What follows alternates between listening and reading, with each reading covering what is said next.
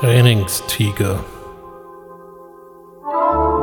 Podcast zum Thema Coaching, Training, Weiterbildung.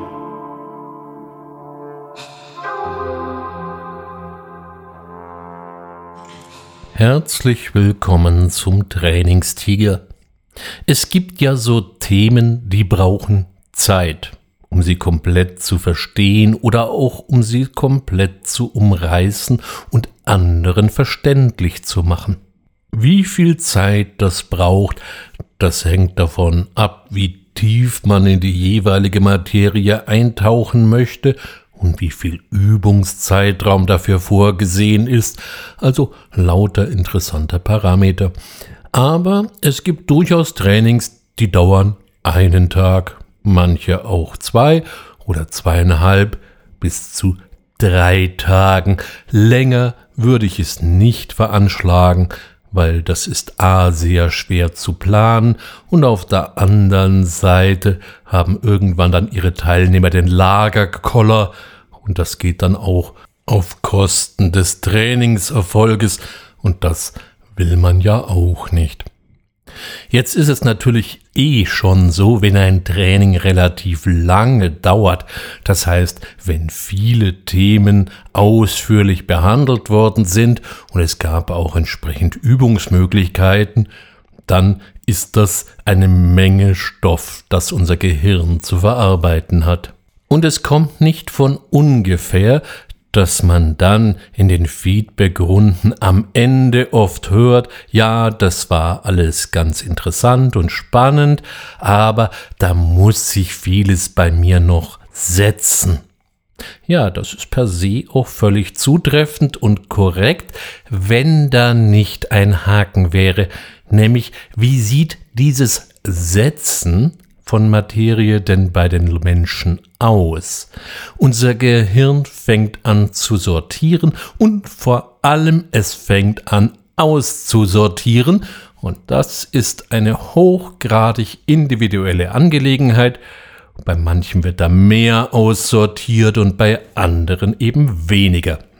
Auch kann es sein, dass die Teilnehmer einfach überfrachtet sind mit all diesen Fakten, Informationen, Übungen, Kenntnissen und Eigenschaften, die sie gerade jetzt die letzten Tage gelernt haben, und dann stolpern sie da raus und denken sich im stillen, mein Kopf ist so voll, ich glaube, ich brauche einen neuen. Okay, dieser Eindruck verschwindet dann relativ bald, ich habe das ja gerade skizziert, wie das sich zutragen kann, Manchmal wird allerdings gleich so viel aussortiert, dass einfach mal gar nichts übrig bleibt und vor allem es wird nichts in die Praxis übertragen. Hier tut sich wieder das alte Spannungsfeld zwischen Motivation und Volition auf. Die Motivation sagt, ich will. Und wenn Sie aus dem Training rausgehen, dann sind Sie oft hoch motiviert und sagen, ich will das umsetzen. Aber dazwischen gibt es dann einen Graben und auf der anderen Seite steht die Volition und die sagt, ich werde, ich mache, ich setze um. Und dieser Graben ist manchmal erstaunlich tief. Der klassischste Widerspruch zwischen Motivation und Volition sind die sogenannten guten Neujahrsvorsätze. Am 31.12. spricht man irgendetwas in Sektlaune aus und ist in dem Moment vielleicht sogar wirklich motiviert, es zu tun. Und am 5.1. ist davon aber nicht mehr die Spur auch noch übrig. Wie kann man jetzt dem begegnen? Da hilft es, wenn zum Beispiel der Trainer nochmal etwas nachtarocken kann und fragt mal, wie es denn so läuft. Und sie hätten doch gesagt und hebt nochmal die alten Vorsätze wieder in die Wirklichkeit zurück. Hier gibt es natürlich jetzt viele Stellhebel, die diesen Graben zuschütten können oder zumindest leichter passierbar machen können. Das kann der Trainer, die Kollegen, die Vorgesetzten und wer noch alles sein. Ich möchte Ihnen hier heute aber einen anderen Weg aufzeigen und der liegt in der Konstruktion des Trainings selber.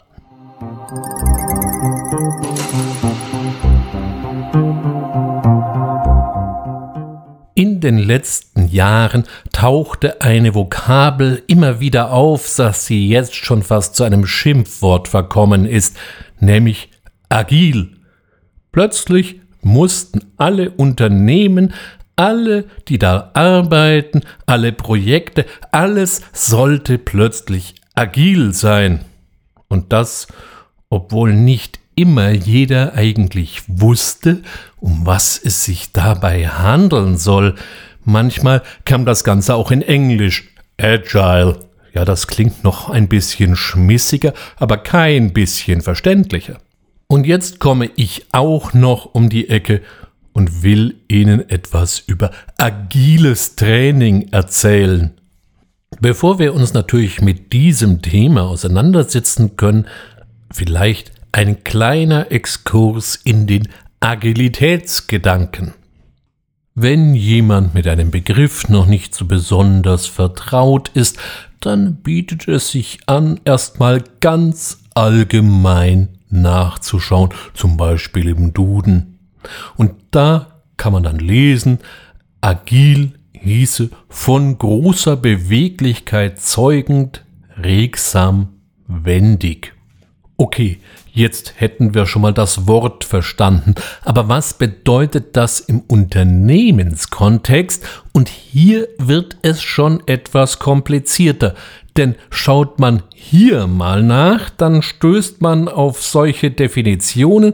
Agil sein bedeutet einerseits reaktiv, flexibel und anpassungsfähig zu sein und andererseits proaktiv und initiativ zu handeln.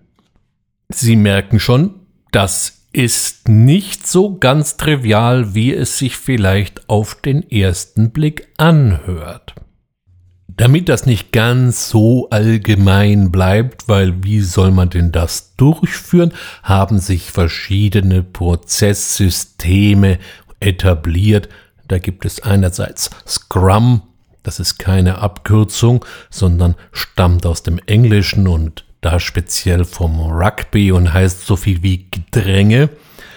Und auf der anderen Seite gibt es Kanban, das kommt aus dem Japanischen. Überhaupt haben viele dieser Prozessmethoden ihren Ursprung in Japan.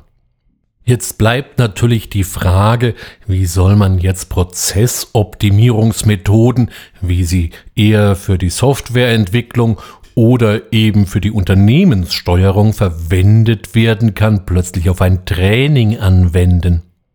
Die Idee zielt ein bisschen anders ab. Die Idee ist folgende. Statt einem Training über drei Tage, in dem man ununterbrochen die Leute bespaßt, beschäftigt und mit Wissen versorgt, zerlegen Sie erst einmal das gesamte Thema in viele kleine Einheiten. Nicht umsonst wird das agile Training auch häufig iteratives Training genannt und ich persönlich finde, es trifft den Punkt wesentlich besser. Iterativ, man nähert sich etwas stückchenweise an und genauso machen wir es hier nämlich auch.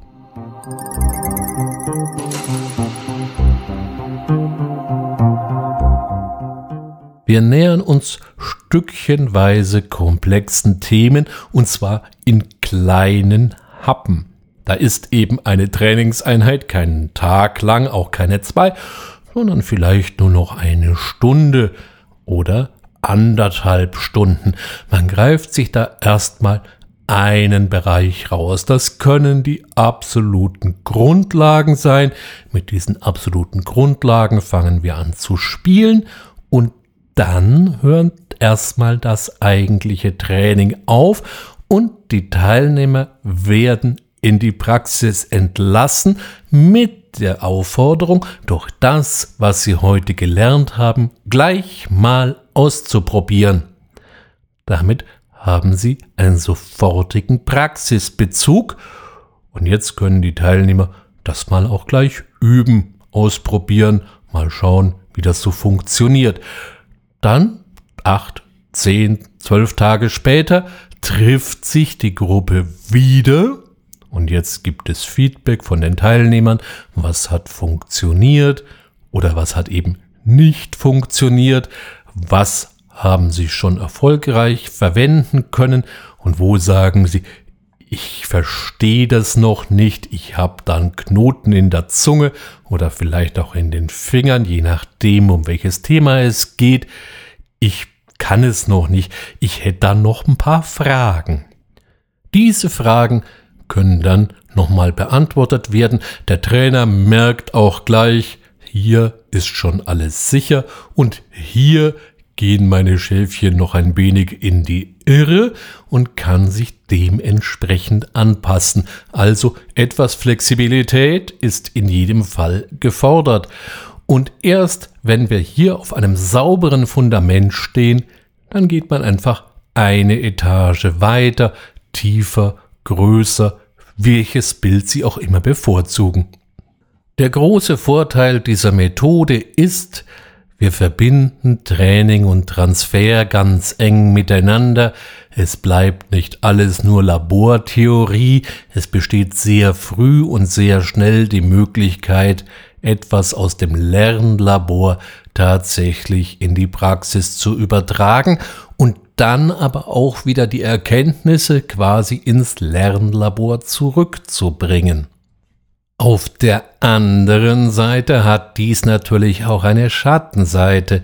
Es dauert natürlich etwas länger, bis hier wirklich ein komplexer Sachverhalt trainiert und bei den Teilnehmern verankert ist. Wer also immer noch im alten, eher tankstellenorientierten Lernen verhaftet ist, meine Mitarbeiter schicke ich zum Training und dann kommen die schlau wieder zurück. Der wird mit diesen Methoden natürlich so seine Schwierigkeiten haben. Auf der anderen Seite ist eben auch der Erfolg ziemlich eingeschränkt, weil wir sind nun mal keine Autos und mit den Tankstellen haben wir wenig gemein. Ein solcher agiler oder von mir aus auch iterativer Ansatz kann also nur funktionieren, wenn er von allen getragen wird, vom Trainer, von den Teilnehmern und natürlich auch von der Organisation, in denen diese beiden eingebettet sind. Hier gilt es oft noch, alte eingesessene Positionen und Meinungen zu verändern, man spricht doch so gerne in Neuhochdeutsch vom Änderung des Mindsets, also so, wie die Leute bisher denken und wie sie vielleicht in Zukunft denken können. Dabei ist es wichtig, dass man diese Idee nicht als Heilslehre missversteht und versucht, sie jetzt auf alles und jeden Prozess anzuwenden und zu verwenden, ganz egal, ob das sinnvoll ist oder nicht. So ist es nicht sinnvoll, agil zu trainieren, wenn es sich zum Beispiel um rechtliche Vorgaben handelt. Die sind, die sind vorgegeben und die sind auch schlecht zu diskutieren. Es gilt wie so häufig, One Size Fits All funktioniert eben nicht. Eine Größe für alles klappt nicht. Das gilt für alte, traditionalisierte Verfahren genauso wie für moderne. Doch etwas mehr geistige Beweglichkeit kann in keinem Falle schaden, und vielleicht habe ich Ihnen heute wieder ein paar inspirierende Gedanken dazu mit auf den Weg geben können. Wenn dies tatsächlich der Fall gewesen wäre, das würde mich natürlich wie immer freuen. Und so möchte ich mich an dieser Stelle wieder von Ihnen verabschieden, freue mich auf ein baldiges Wiederhören, wünsche Ihnen eine gute Zeit. Bis bald, Ihr Ulrich Wössner.